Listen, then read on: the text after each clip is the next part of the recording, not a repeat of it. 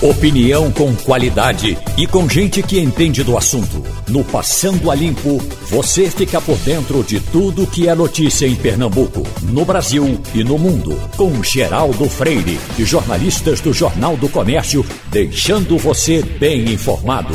Passando a Limpo. Eita, estamos hoje no dia 15 de fevereiro de 2021. Chegamos para o Passando a Limpo com Wagner Gomes, Maria Luísa Borges e Jamildo Melo. Uma pergunta que a gente chegou fazendo aqui pela manhã cedinho, que se estivéssemos em tempos normais, com o carnaval da rotina, como você estaria? Em que lugar você estaria? Como estaria vestido? Alguma coisa diferente certamente estaria acontecendo com qualquer um, mesmo com os que naturalmente estavam trabalhando, como era o caso de Wagner, que estaria trabalhando até um pouco mais, porque nesse tempo eu estaria de férias e ele carregava o, andor. Estava igual tapioca, dobrado. Dobrado. Trabalhando dobrado aqui. Mas é. com a sua fantasiazinha. Pois, é falar nisso, cadê de minha chapéu. Minha fantasia ficou pendurada ali. De chapéu, né? Sim. Uhum. Não, chapéu, chapéu eu uso mais assim, fim de semana, mas não é, não é como fantasia, não. Mas no carnaval, você, eu, eu, eu lhe vi pela internet, você estava toda avermelhada aqui. É, mas eu estava Aqui dentro, de chapéu aqui dentro? Não. Não, você encontrou algo, uma pessoa assim, mais redondinha, entendeu? Que estava trabalhando de chapéu aqui, não era eu. Não, não. mas só no carnaval. É. Um gorrinho, um bonezinho, uma coisa pequena. Você estaria como, se fosse. Uh, segunda de carnaval, Sim. É, geralmente eu trabalhava sábado e domingo, e segunda e terça eu folgava. Era a minha, a minha rotina de carnaval por muitos anos foi essa. Então, geralmente, segunda eu ia para uma praia, dava uma descansada. Né? Não tenho mais pique para estar tá, é, brincando mesmo no carnaval. Às vezes eu ia para a casa da TV Jornal, lá no Marco Zero, que era, tinha uma vista privilegiadíssima, né? Aquela casa que anos e anos e anos, tradicionalmente, a, a TV Jornal é, sediou ali na Associação Comercial, naquele prédio histórico belíssimo e com a vista privilegiadíssima do Marco Zero. Então, quando tinha aqueles shows bem legais do Marco Zero, eu, é, às vezes, eu estava lá me preparando para acompanhar. Bom, Mas... Jamildo, onde, onde quer que você estivesse, estaria fantasiado, que aí eu me lembro, você sempre bota uma fantasiazinha pelo carnaval. Esse ano não botou? Não, não esse ano não. Não, não. tem. Embora ontem tenha andado pelas ruas, eu vi muita gente fantasiada, né? E achei bacana. Que é uma maneira de dizer, olha, pode não ter carnaval, mas o espírito de carnaval vai vai estar tá aqui sempre presente. Uhum. E essa altura, qual era a grande festa das Mães de Sol? Bom, isso já. A Mãe do Mãe Sol. de já, Sol é muito antigo, já. É, é isso já, já, já caiu de, de moda. Mas seria o baile dos casados. Manhã de Sol, é. O baile dos casados seguraram por muito tempo, né? E, e o baile dos casados era na segunda-feira. Né? Uma festa que é, é, quase todo grande fulião. Tem um bocado de tempo também desse baile dos acabou. casados, né? O próprio clube acabou, né? o, o Atlético de Amadores não existe mais. Uhum. Aquele terreno todo foi leiloado ali, é, um leilão até mal assombrado, foi 300 mil reais, todo aquele trecho ali. Bom, mas vamos trabalhar. Já está com o doutor Marcos Alencar, é um advogado trabalhista, nós estamos então num carnaval diferenciado. Agora eu lhe pergunto, doutor Marcos, o, o, as coisas acontecem na lei do trabalho também pelo costume da empresa. Então, se essa empresa aqui eh, eh, me liberou em todos os carnavais, ou qualquer empresa, liberou o trabalhador em todos os carnavais, e quando é agora disse, não, venha trabalhar, eh, independentemente da, da, da recomendação governamental, a empresa não estaria na obrigação de pagar hora extra? É, bom dia, Geraldo. Bom dia. bom dia. a todos. Geraldo, isso é uma discussão é, bem antiga é, e baseia-se no direito adquirido. É, o empregado diz exatamente o que você está dizendo. Porém, o empregador se defende, e aí já tivemos vários embates na justiça, e a corrente majoritária no sentido de que não existe direito adquirido, porque cada ano é uma situação específica. E nesse ano, principalmente a situação é mais específica ainda, porque na história, é, pelo menos de Pernambuco, o que me consta, né, para a gente falar aqui é, do nosso estado, nunca houve o cancelamento é, do carnaval como feriado. como aconteceu agora em relação ao, ao Estado, a questão do ponto facultativo. Então, o empregador, ele pode também se defender dizendo, olha, eu sempre concedi a folga porque existia a festividade. Mas a partir do momento que a festividade não existe, vamos trabalhar. A situação é outra. Porque é importante que a gente não esqueça né, que o Brasil é cheio de situações é, atípicas. O carnaval, apesar de ser isso tudo que ele é, não é um feriado nacional. Carnaval não é feriado nacional. Uhum. Ele depende da legislação do Estado ou do município. E aqui nós temos um dos maiores carnavais do Brasil. Olinda e Recife não tem lei é, municipal regulando, regulamentando o carnaval. É, nós sempre dependemos do Estado com um ponto facultativo. E essa questão aí, como você falou muito bem, do costume de as, das empresas pararem e permitir que o trabalhador brinque o carnaval. Alguma dúvida, Wagner? Doutor Marcos, a gente está falando aqui de pessoas que têm emprego, pessoas que é, é, supostamente trabalham com carteira assinada. E, evidentemente, deve até celebrar neste momento de ainda ter seu emprego e ter que trabalhar nesse período, diferentemente de, por exemplo, pessoas que trabalham de forma de maneira informal, como os ambulantes que a gente conhece nos carnavais, como nos eventos em que colocam seus produtos à venda ali nos polos de animação. E a gente acompanhou durante algum tempo e acompanha ainda a orientação para que todos os trabalhadores informais procurem se formalizar através da criação de um MEI. Quem fez isso, doutor Marcos? Tem alguma forma de proteção? Tem algum colchão ou depende de fato de ajuda do governo? Olha, ele tem a proteção, porque ele vai ter direito à aposentadoria, tem a proteção previdenciária do auxílio doença. Né? Existe essa proteção. No caso da mulher, tem o afastamento por conta da gestação. E ele passa a ser visto pelo governo. Isso que você está falando aí foi detectado no, no meio da pandemia, no meio, vamos dizer, no meio do ano passado quando veio o auxílio emergencial e descobriram 40 milhões de pessoas né, que estavam, não estavam cadastrados. Não, não havia a definição do, da ocupação dessas pessoas perante o governo. Então, isso aí, na hora que você faz um MEI, um microempreendedor individual, você passa a ser visual, visto pelo governo por todos os órgãos. Você passa a existir, vamos dizer assim, no banco de dados do governo.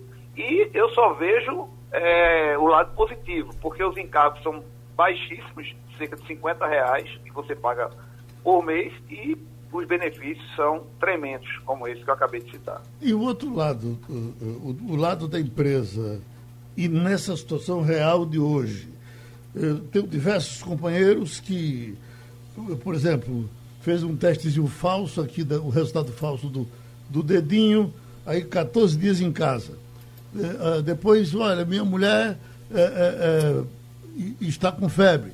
Fique em casa, não venha trabalhar não, porque sua mulher está com febre, você pode estar contaminado. Aí lá vão mais 14 dias. Aí, daqui a pouco, olha, eu acordei agora e não estou sentindo cheiro de nada. 14 dias. Não, é, é, aí, quando termina tudo isso, ele agora tira férias e, e, e vai passar o mês de, de março fora. Não era para a empresa dizer para olha, velho, tu folgasse tanto nesses dias por uma razão ou por outra, fica aqui, não pode fazer assim. É um grande problema esse, Geraldo, e a gente já falou aqui em outras oportunidades, por conta da novidade da pandemia, a falta de teste e o espaço que se dá para esse tipo de oportunismo. A gente brinca aqui no dia a dia do escritório, muitas vezes dizendo, aquele cidadão ali já adoeceu dez vezes de Covid. Mas é um adoecimento mentiroso falso, porque hoje o entendimento maciço do, da justiça e das autoridades de fiscalização é que o trabalhador ele poderá se autodeclarar nessa situação que você falou. E, infelizmente, a gente tem pessoas né, que não são pessoas corretas, que agem de forma ilícita, mas nós não podemos sacrificar os que estão agindo com base na verdade, com base na declaração que realmente estão sentindo aquilo. E o empregador, ele fica num cheque-mate. Ah, eu vou descredenciar isso e vou colocar essa pessoa para trabalhar, e se ele contaminar todo o quadro da empresa? Uhum. Por, porque isso pode existir. Então é uma situação inusitada e que a gente apela muito para o bom senso e para os sinais.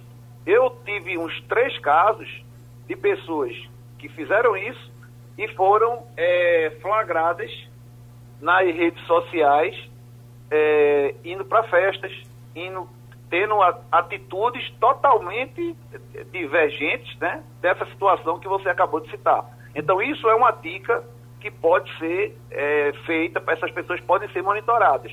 Porque ficar 14 dias não é só deixar de trabalhar, é ficar 14 dias dentro de casa.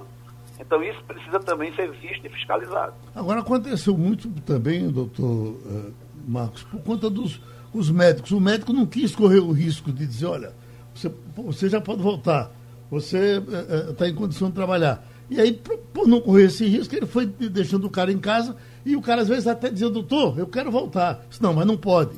A, a gente também teve esse outro lado, quer dizer, o médico não correr risco. É, não pode, por dois motivos. Primeiro, que nós não temos ainda o controle, o protocolo do contágio dessa doença. Pelo menos é, é o que eu, minha vivência aqui da mesa de trabalho. O segundo ponto é que, infelizmente, eu deparei com um quadro de pessoas que vieram a óbito e que elas estavam gozando de uma saúde boa até o sétimo dia, até o oitavo dia, e depois tiveram um agravamento, foram para UTI, entubaram e, e vieram a óbito. Uhum. Então é uma situação que a gente fica meio sem saber ao certo o que fazer. Porque imagina uma doença que você vai passar 14 dias afastado, até o sétimo dia você está falando, você está respondendo mensagem, você está, é, de certa forma, com seus, né, suas é, condições vitais aparentemente bem. Sendo que a pessoa está tendo uma, uma, uma, a propagação da doença no pulmão que ninguém está enxergando aquilo ele também não está medindo a oxigenação, às vezes não tem condição para isso, e aí a pessoa vem com agravamento exponencial da doença e morre. Então, tudo isso gera esse ambiente de tremenda insegurança que nós estamos passando. Maria Luísa? Doutor Marcos, uma dúvida a respeito de um exemplo que o senhor deu aí do trabalhador que é, é, afastado, né? É colocado em isolamento de 14 dias e em vez do isolamento ele é flagrado ou, ou nas suas redes ou de outros é, descumprindo tal isolamento. Que consequências isso pode ter para o trabalhador? Olha, pode ter da suspensão até a demissão por justa causa. Se a falta dele causou um grave prejuízo para a empresa, se para o empregador, se ficou caracterizado todas as ressalvas, vá fazer o exame, você já está com três dias de sintomas, né? É o que o protocolo diz. Faça o exame que eu vou pagar o exame. Não, eu vou me autodeclarar.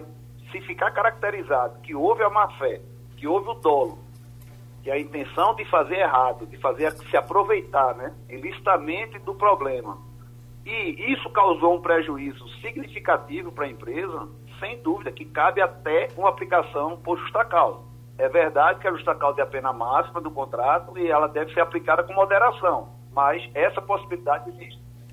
Tivemos outra vez a contribuição do Dr. Marcos Alencar, advogado trabalhista. E o mundo político de Pernambuco durante esse período de carnaval? Porque, na verdade, Jamildo, é, o caso de Mirella, por exemplo, era normal, ela está cheia de informação que ela conseguia dos bailes, etc. Uh, agora não, agora o pessoal está tudo recolhido, mas agora uh, já volta para o presencial, Assembleia, Câmara de Vereadores. Como é que esse pessoal vai funcionar nesse período? A informação que eu tenho é que não volta urgente, não. Ainda vai levar mais um tempo. Uhum. Não volta no, no, no, presencial. Mas eles estão, eles estão participando uh, pela internet, né? Sim, o trabalho é feito via o Zoom e tem se adaptado muito bem a esse mecanismo, né? Uhum. O Congresso Nacional é que boa parte dos parlamentares está reagindo, que gostaria de estar presente porque facilita as articulações, né? Imagina, você pode fazer, conversar com um, conversar com outro e o, o, o mecanismo virtual não permite isso, né? Aquela uhum. conversa ao pé do ouvido que você normalmente tem no parlamento.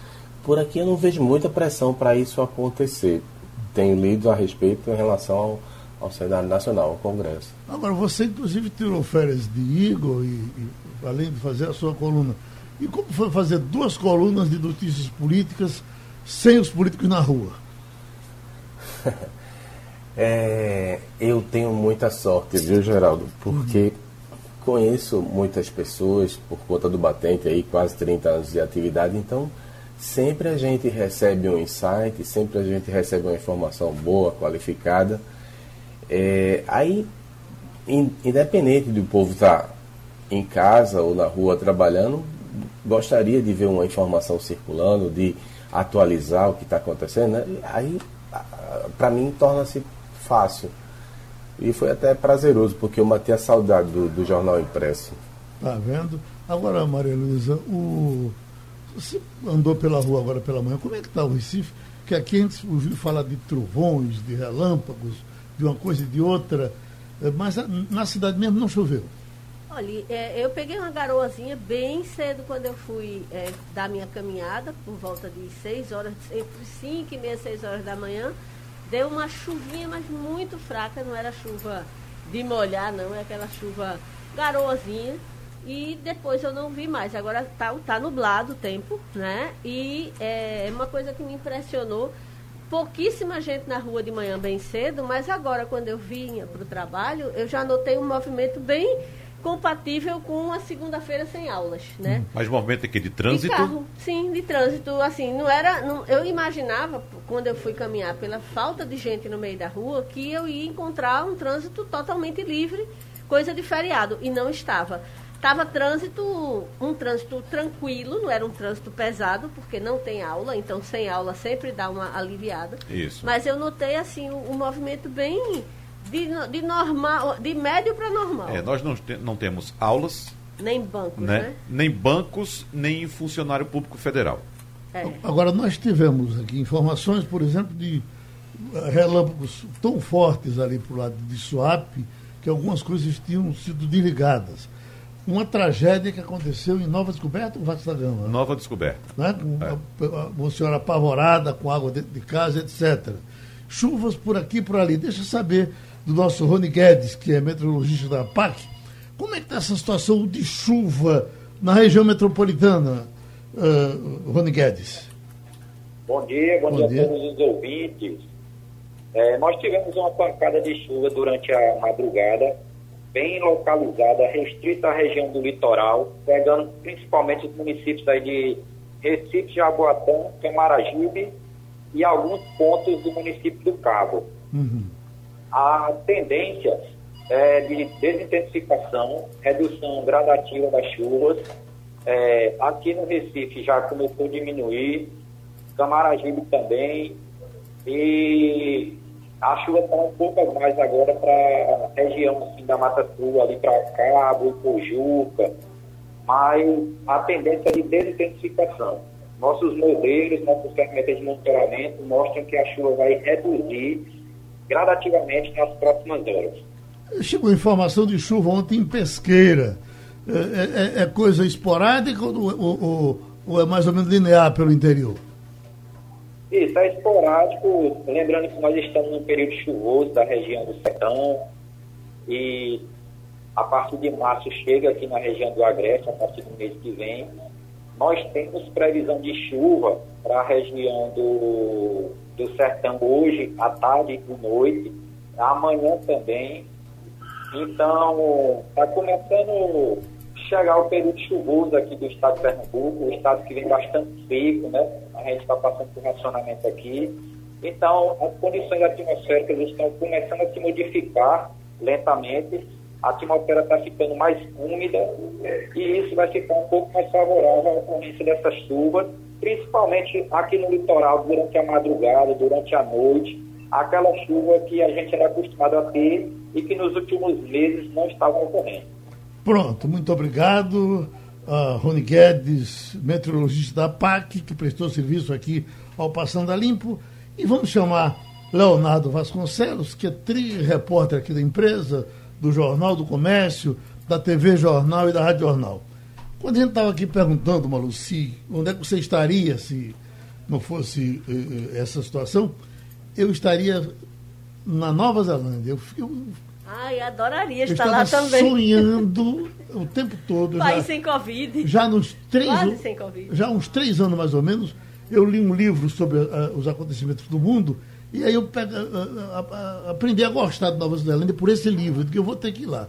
E eu estava me programando todo para ir, mas a partir do começo desse ano, do ano passado, eu digo, bom, não dá, não dá para pensar nisso.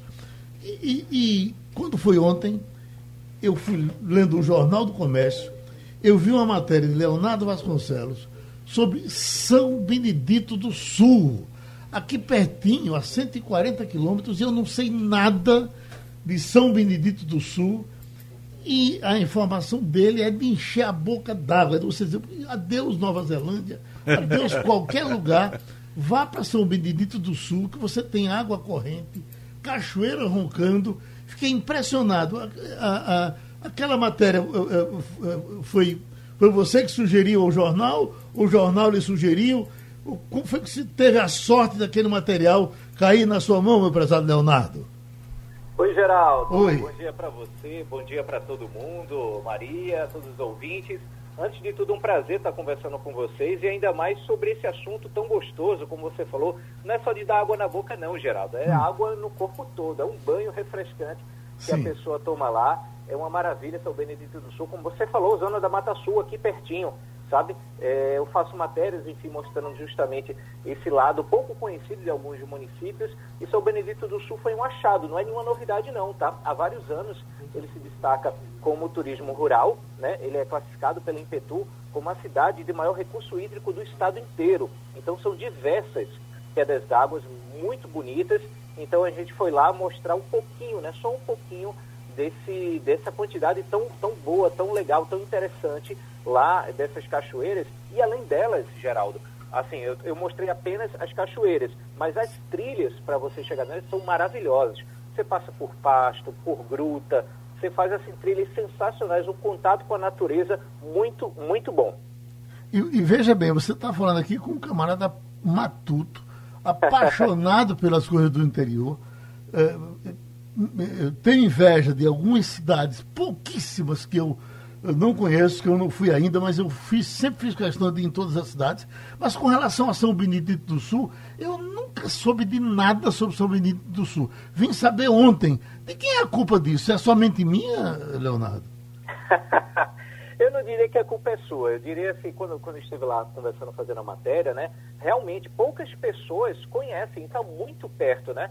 Eu não procuro, é, não vou buscar culpados, Geraldo, mas eu acho que nós somos todos responsáveis por conhecer melhor o nosso estado, né? olhar com mais carinho e procurar saber. Porque esse turismo lá, o rural, já é desenvolvido há vários anos. Tem lá o Hotel Fazenda Betânia, que é, é referência no turismo rural. Você tem pousadas lá voltadas com a cultura popular.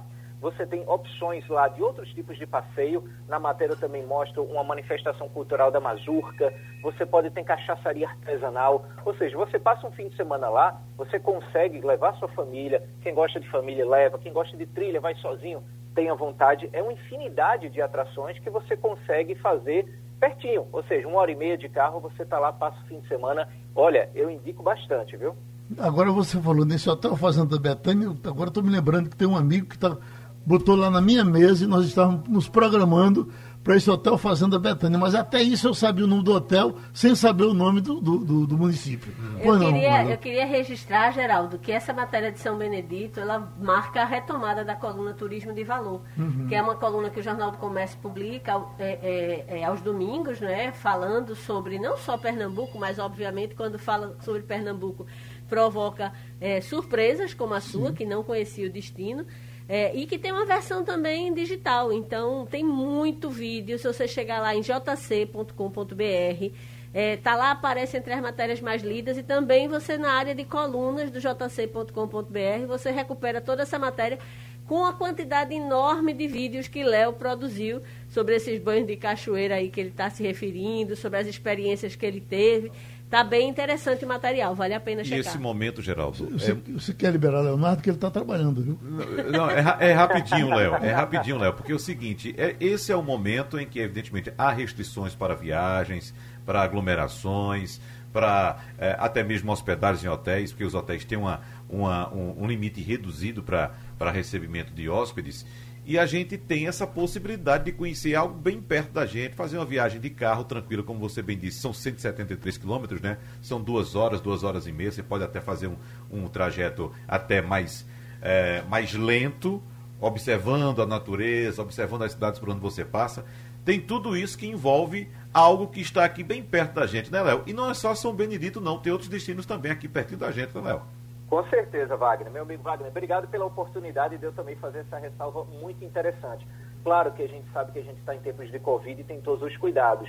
Mas veja, chegando lá, nos hotéis, todos que eu fui, todos esses procedimentos que a gente sabe, né, que está muito acostumado na capital, no interior, nos locais que eu fui, também. Tem álcool gel na, na, nas pousadas, a distribuição de máscara, algumas, sabe, todos os cuidados e nos passeios também. Ou seja, nos vídeos é, que, eu, que vocês podem ver, o, o guia, claro, ele está ele tá sem máscara na hora da gravação, mas em todo momento ele está de máscara. E o que, é que a gente mais fala, né? Pessoal, vamos fazer ao ar livre, né? É, saúde. Então é isso justamente que você tem lá. Tem contato com a natureza, ar puro, ar livre, ou seja, tudo que qualquer pessoa precisa, né, para sair é, desse estágio que a gente está muito, muito fechado, muito parado. Claro, a gente tem que se cuidar, mas você fazer uma viagem dessa para encantar os olhos, encher os pulmões de saúde e voltar com a vista renovada não tem preço. Muito bem. Léo, parabéns pelo trabalho, pela matéria, um abraço para você. E eu preciso de você outras vezes aqui, viu, para a gente conversar sobre turismo. Estou à disposição. Um grande abraço para todos vocês. Eita, passando a limpo, nós já. Uma observaçãozinha aqui, quando você falou a respeito de São Benedito do Sul, da matéria de Léo, você poderia ter feito essa viagem que é, é, dura aí duas horas e meia, são 173 quilômetros de, de, de distância do Recife para São Benedito do Sul, e como você pretende ir para Nova Zelândia, eu digo a você que você passaria 39 horas dentro de um avião, né? Uhum. para percorrer 12.173 quilômetros. Uhum. É uma diferença muito grande. Né? É, mas eu acho que as duas coisas são válidas. Né? Não, claro. Mas o, o, que eu, o, que eu, disse a Léo agora, uhum. o importante é isso, que a gente tem essas restrições, é importante que a gente se volte para as nossas coisas Sim. também. Conhecer, fazer Até turismo você, internamente. Por ali você tem os municípios vizinhos que são mais famosos, o caso Bonito isso. e tantos outros, né? Uhum. Você já, podia, já faz um roteiro. Você passa por uhum. Palmares também. Uhum. Você não fala mal de mim, não, porque você foi para Minas Gerais e não foi para São Benedito do Sul. Né? Mas nós estamos com Eliane Cantanhede e vamos conversar com ela. Eliane, eu, eu vou te dizer, Eliane, nós está nascendo aí um candidato a presidente da República que quando começar, quando, quando for anunciado como candidato, vai dar o que falar, que é o atual presidente do Senado. Eu acho que tem tudo aquilo que a gente mais ou menos desenha em alguém que à distância assim parece uma pessoa de bom senso, centrada. O que mais a gente gostaria de ter nesses tempos era alguém que soubesse conversar. E parece que o homem sabe conversar. Não sei se ele tem apetite tão cedo para ser candidato. Oi, bom dia, bom Geraldo, dia. colegas ouvintes. O Rodrigo Pacheco, do DEM de Minas, ele é realmente, ele surpreendeu pela capacidade de articulação, pela ponderação, os primeiros discursos dele, a primeira entrevista, tudo nisso tudo ele falou da, da pandemia, ele foi solidário às vítimas, ele falou do auxílio emergencial, ele está muito bem, vamos dizer assim, é, monitorado, ele está muito bem treinado. Agora, Geraldo, acho ainda cedo para dizer como é que ele vai se comportar ao longo do tempo, porque é, esses líderes, os candidatos à presidência, são testados não na boa, né? É, na boa todo mundo é bom, né? Toma posse, faz discurso, alegre, dá tapinha nas costas. Esse é o bom momento. Mas os grandes líderes são, são testados, é, vide Churchill, né? Nas no perrengue, na hora difícil. E a hora difícil do Rodrigo Pacheco será exatamente quando ficar claro até que ponto ele é, sabe dialogar sim com o presidente Bolsonaro, mas sabendo também dizer não na hora certa. É, é preciso ficar claro qual é o grau de independência dele, qual é o grau de compromisso dele com a democracia, com as boas causas e também qual é a capacidade, a coragem dele de dizer não para os avanços, por exemplo, de armas, dessas coisas todas. Então acho que o Rodrigo Pacheco ele começou muito bem, mas ainda é muito cedo para a gente saber é, como é que ele vai, vai lá, vai andando, né, passo a passo, e como é que ele vai se comportar mais adiante. Vamos ver. Wagner? Por falar em dizer não ao presidente da República, Eliane Cantanhede, o primeiro vice-presidente da Câmara, Marcelo Ramos, criticou a decisão do presidente de ampliar o acesso a armas no Brasil por meio de mais quatro decretos. É bom lembrar que Marcelo Ramos é do Centrão, que vem dando aí sustentação política ao presidente no Congresso, mas parece que eh, tanto na Câmara quanto no Senado o presidente, como você bem disse, pode receber alguns nãos, né, Eliane? Olha, o Marcelo Ramos, ele é um belo parlamentar, viu, Igor? O Marcelo Ramos, ele tem noções de economia muito claras, é, é um parlamentar que vem da esquerda, mas que foi se assumindo é, de centro, é, depois de centro-direita, mas ele é um homem é, de posições muito firmes. Essa posição dele foi uma posição importante para não achar, todo mundo achar que é assim. Saiu o Rodrigo Maia e entrou o Arthur Lira, tudo vai passar. Tudo que o presidente Bolsonaro quiser, qualquer maluquice que ele quiser, vai passar.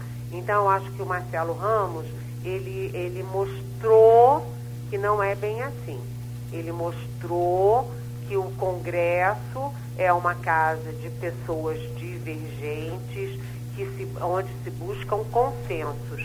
Né? Então, não é todo mundo faz o que o seu mestre mandar. Até porque o seu mestre, nesse caso, é de outro poder. Então, acho que foi importante.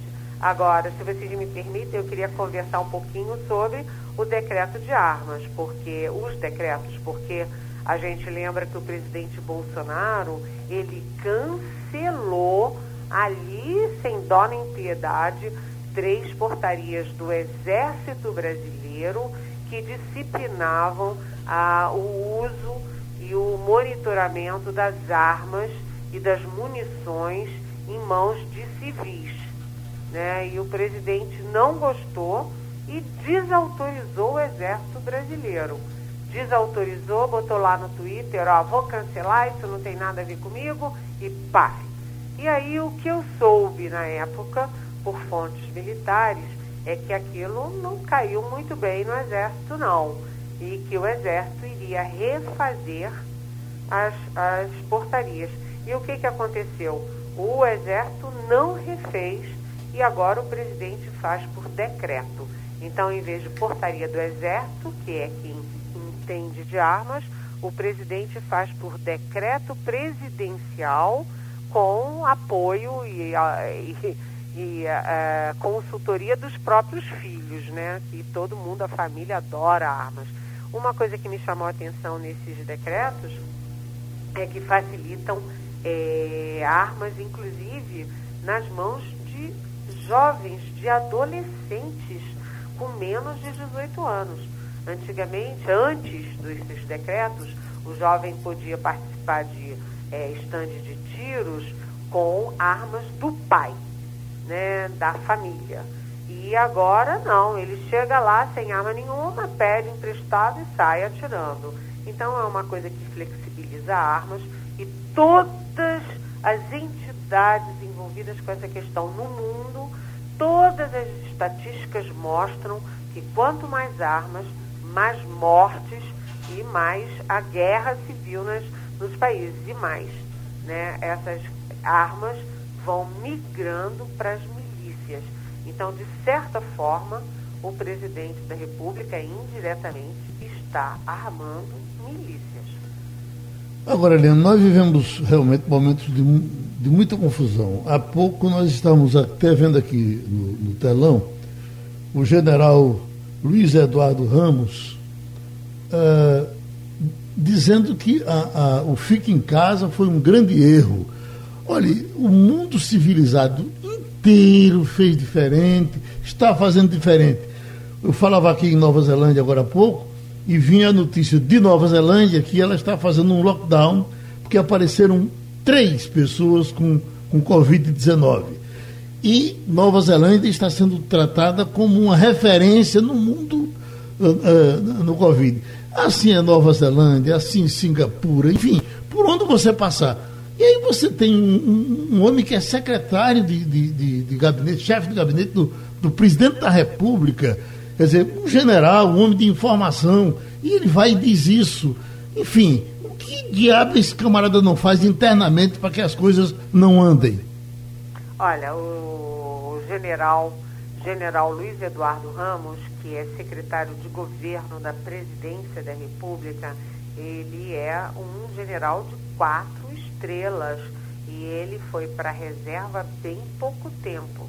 Né? Ele até agora, meses atrás, ele era da ativa e ele é que fez toda essa negociação com o Centrão, é, distribuiu cargos, distribuiu verbas, fez toda essa partilha para conseguir eleger Arthur Lira na Câmara e o, o Rodrigo Pacheco no Senado.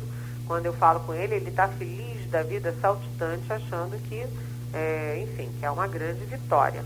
Agora, de qualquer jeito, há controvérsias, né? Se é, é conveniente para o Exército Brasileiro, para as Forças Armadas, estarem tão simbiose com o Centrão. Né? O general Augusto Heleno, na campanha do Bolsonaro, falava, olha, se gritar um do Centrão, não sobra um meu irmão. E a gente sabe que esse refrão aí é para bandido, né? Se gritar é, um, se gritar pega ladrão, né? Não sobra um, se gritar centrão, não sobra um. Eles, eles pensavam isso e agora o, as Forças Armadas estão em profunda simbiose com o Centrão para dar sustentação ao governo Bolsonaro, ao governo de um capitão que e, saiu. E, e por falar no general Gosteleno, por que, que ele está tão calado, Helena, ultimamente? Você sabe que essa é uma curiosidade. Por uhum. que, que ele está quieto, né, o general Heleno? Eu, de vez em quando, eh, troco mensagens com ele e ele não explica. Ele foi muito importante na, na eleição do Bolsonaro, porque ele fez o trabalho de aproximação do Bolsonaro com as Forças Armadas, mas ele sumiu, né? Ele sumiu. Ele é chefe do Gabinete de Segurança Institucional, ele tem as informações da ABIN, as informações de inteligência, e ele fica lá trancado. Ele aparecia em todas as solenidades, nas viagens e tudo. Eu não sei. Eu não sei, sinceramente, ninguém sabe me explicar isso. É, mas, é, é, hum, em resumo, o Augusto Heleno é daqueles que acha que se, se não for o Bolsonaro, volta a ser o Lula. Então, ele continua usando isso como argumento para se manter firmão ali, firme e forte com o Bolsonaro. Hum. Jamildo Melo. Muito bom dia, Eliane. Bom dia. Eu gostaria de voltar à questão da candidatura de centro. É, além dessa confusão que teve aí com a Semi Neto e o, o ex-presidente da Câmara, né? É, em que ficou comprovado, Bolsonaro desmontou completamente essa articulação pelo centro. Também agora o PSTB está se enrascando. O que é que vai acontecer? Não vai ter essa candidatura aí pelo centro? O Bolsonaro conseguiu dividir o centro e vai reinar sozinho? Olha, é, Zamildo, o que a gente está vendo é que a sociedade anda numa direção e a política anda na direção oposta. A sociedade, é, todos os recados da sociedade na eleição municipal, que tem que dois meses e meio, três meses, é, todo o recado da sociedade era para um lado. Né? Eles elegeram gente séria, gente experiente, gente conhecida, de partido é, significativo, testado, tudo isso a sociedade. E começou a tirar a popularidade do presidente Bolsonaro nas pesquisas. Isso é a sociedade. Do outro lado, o presidente Bolsonaro está muito forte politicamente. Ele está forte no Congresso, ele está forte na, é, porque tem apoio das Forças Armadas, das polícias, das milícias, das igrejas evangélicas e ele conseguiu o grande troféu dele, que é desmantelar as articulações do centro. Porque o DEM fez esse papelão aí, a, o ACM Neto tirou o tapete do Rodrigo Maia para apoiar o candidato do Bolsonaro na Câmara, o Arthur Lira. Agora, o braço direito do ACM Neto, Neto chefe de gabinete, que era do DEM, que fez a vida inteira política com o ACM Neto, vira ministro do Bolsonaro, ou seja, o DEM esfarelou. O PSDB tira o tapete, é, é, mira no João Dória como inimigo número um. Não está na hora de escolher inimigo interno, né? Ou eles se unem por um inimigo comum externo, no caso Bolsonaro, ou quem lucra é o Bolsonaro. Quando um grupo de tucanos vai ao Rio Grande do Sul buscar o Eduardo Leite para ser candidato contra o Dória, o que, que eles conseguem? O Eduardo Leite não vai a lugar nenhum. É muito jovem, de um estado distante que nunca reelege ninguém. O Rio Grande do Sul torra é, seus políticos. E é, não leva o Eduardo Leite a lugar nenhum e esvazia o Dória e fortalece a candidatura Bolsonaro. Por último, o MDB, né? O MDB também que fez aquele papelão de lançar a Simone Tebet e depois tirar o tapete da Simone Tebet. Três partidos que poderiam articular uma candidatura de centro estão implodindo. Uh, Maria Luísa Borges.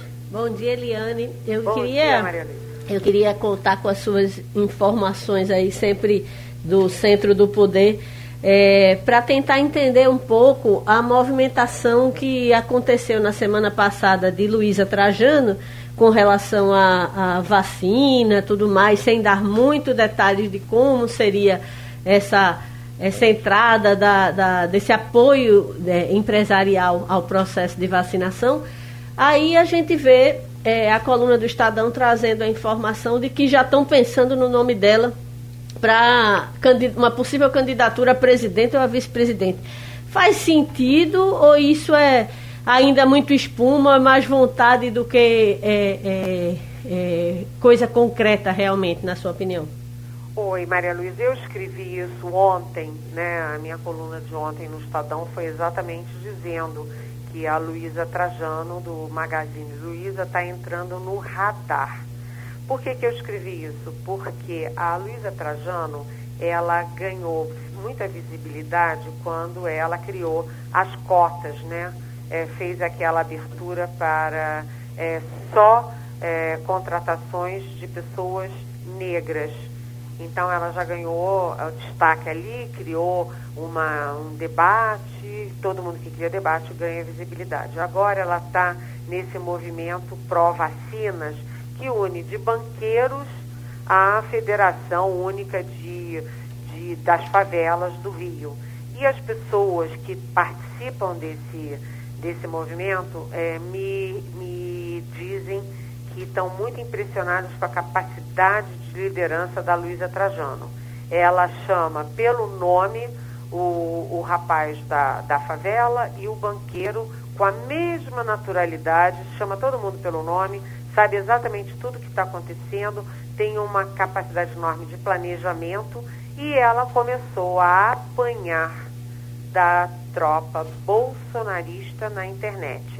Isto é sinal de que a tropa bolsonarista está vendo nela uma potencial candidata à presidência. No meio político, no meio é, virtual aí da internet e no meio empresarial, o nome da Luísa Trajano está se colocando, mas eu diria está no radar, porque ainda é muito embrionário. Na verdade, são é, grupos que têm medo do Bolsonaro e têm medo do Lula, têm medo dos dois extremos, buscando alternativas. Agora, essa história de Lula novamente aparecer e aparecer sozinho, sem consultar o partido e lançar Haddad já como candidato a presidente da República. O que é que tem por trás disso, Eliane? Olha, Geraldo, é, a gente disse que o, os partidos de centro estão implodindo, né? MDB, PSDB e DEM. E do outro lado, as esquerdas ficam muito imobilizadas, girando em torno do Lula. O PT fica girando em torno do Lula, em torno do Lula, e não sai do lugar. Tanto que agora já há movimentos do PSB para se descolar, do PCdoB com o Flávio Dino, governador do Maranhão, muito ativo politicamente, se aproximando do Fernando Henrique, se aproximando de Marina Silva, ou seja, há um movimento ali para a esquerda se descolar do PT, porque ninguém aguenta mais o Lula querer mandar na esquerda inteira do país. O que está por trás disso? Respondendo objetivamente a sua pergunta. O, as, uh, os julgamentos no Supremo Tribunal Federal. A possibilidade de é, transformarem o a Lava Jato, o juiz Sérgio Moro, os procuradores nos grandes vilões nacionais e, com isso, é, suspender, anular as condenações do Lula. Com isso, ele poderia voltar muito forte, né, inocentado e também é, com elegibilidade, ele recuperando a elegibilidade. Portanto, o Lula está lançando o Haddad para esquentar novamente a cadeira dele próprio. Isso imobiliza as oposições, mas o Ciro Gomes já sabe que o jogo é esse, o Flávio Dino também, então pode surgir aí uma aliança de esquerda e centro-esquerda, que é outra vertente dessa confusão toda. Mariane, você acredita que uma possível, é, é, é, uma possível decisão favorável a Lula, é, de alguma forma, é, anule tudo que a gente tem visto nas duas últimas eleições do, de, do, do fortíssimo partido que se apelidou de anti-PT? Olha, não. É, pelo contrário, eu acho que vai fortalecer a polarização. Você vai fortalecer o grupo que é anti-PT e vai fortalecer o Lula dentro das esquerdas. Com isso, você praticamente desenha uma vitória do uh, Bolsonaro, porque se todas as pesquisas, toda, todo mundo com quem eu converso, Maria Luísa, é, prevê isso, que se for novamente um embate direto do Lula, PT, com o Bolsonaro, o Bolsonaro leva. Porque apesar de todos os erros do Bolsonaro, em praticamente todas as áreas, né, a, a aversão ao PT ainda é muito forte na sociedade. Então, é uma decisão desse porte no Supremo tende a também favorecer o Bolsonaro. Wagner? Eliane Cantanhede, o ministro da Saúde, Eduardo Pazuello, foi ao Senado semana passada em uma tentativa de evitar a instalação da CPI. Uh, ah, utilizou de alguns subterfúgios, uh, uh, Eliane, e também de uma certa esperteza retórica ao afirmar que vai vacinar 100% da população vacinável até o final desse ano. Não explicou, evidentemente, o que é vacinável, porque as pessoas podem pensar que ele vai vacinar 100% da população, ele não vai vacinar. Final do ano ele vai dizer: Olha, eu falei vacinável, só que ninguém sabe o que é esse vacinável. É o pessoal dos 90 anos. Pode ser, né? Aí ele vacina os 100% de fato. Né?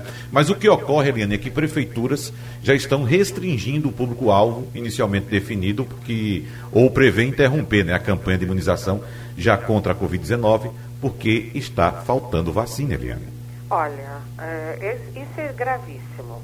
Gravíssimo, primeiro, porque ninguém dá um tostão furado pela palavra do general da ativa, Eduardo Pazuello. Desculpe, eu não gosto de ser mal educada com as pessoas, não gosto de ser indelicada com o general Pazuello, mas eu estou refletindo uma realidade é, não apenas de Brasília, mas se você falar com os governadores, com, enfim, ninguém acredita no que o Pazuello fala. Quando ele fala que metade da população vai ser vacinada é, até metade do ano e o resto vai ser vacinado até o final do ano, ninguém acredita, né?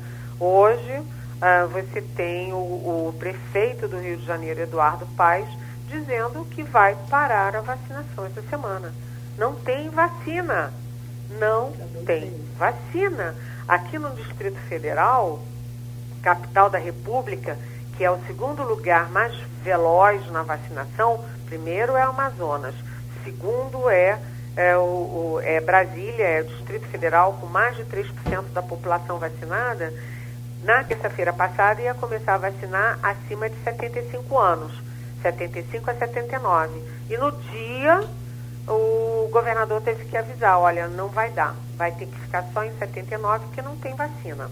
Isso se reflete em Salvador, em Florianópolis, em Cuiabá, em Aracaju, em Natal, Curitiba, enfim, no Brasil todo você tem as vacinas acabando, porque a realidade é que essas vacinas que a gente está usando são aquelas que o presidente Bolsonaro chamou de vacina chinesa do Dória. É, são as vacinas Coronavac do Butantan em convênio com a China, né? Porque essas é que tem aí as doses. O resto, a única coisa que o Bolsonaro e o Pazuello conseguiram trazer para o Brasil são 2 milhões de doses, que atinge um milhão de pessoas, ou seja, não atinge nada. E o Pazuello está aí na, na.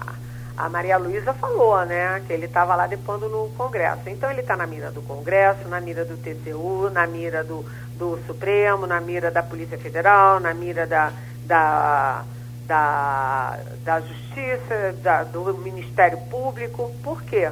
Porque não fez nada do que tinha que fazer, né? O Brasil chegou atrasado, está fazendo tudo errado, porque o presidente da República não dá bola para a pandemia e ninguém cuidou devidamente das vacinas. Eliane, um abraço grande, a gente se encontra a qualquer momento. Bom carnaval para você, tá certo? em casa. Um beijo, obrigado. Agora, para terminar, a gente chama atenção novamente, não é a gente que chama atenção, os fatos, os acontecimentos chamam a atenção da gente. Eliel Alves informava hoje cedo 31 mortes, 31 assassinatos no final de semana. Escute aí. Foram 31 homicídios registrados no estado de Pernambuco no final de semana. 19 dos crimes ocorreram no interior e 12 no Grande Recife. E este ano já foram registrados em Pernambuco 369 homicídios. 210 assassinatos ocorreram no interior e 159 no Grande Recife. Não teve galo de madrugada, não teve caiporas, não teve nada demais. Mas, Geraldo. Mas os crimes estão rolando. Mas teve festa.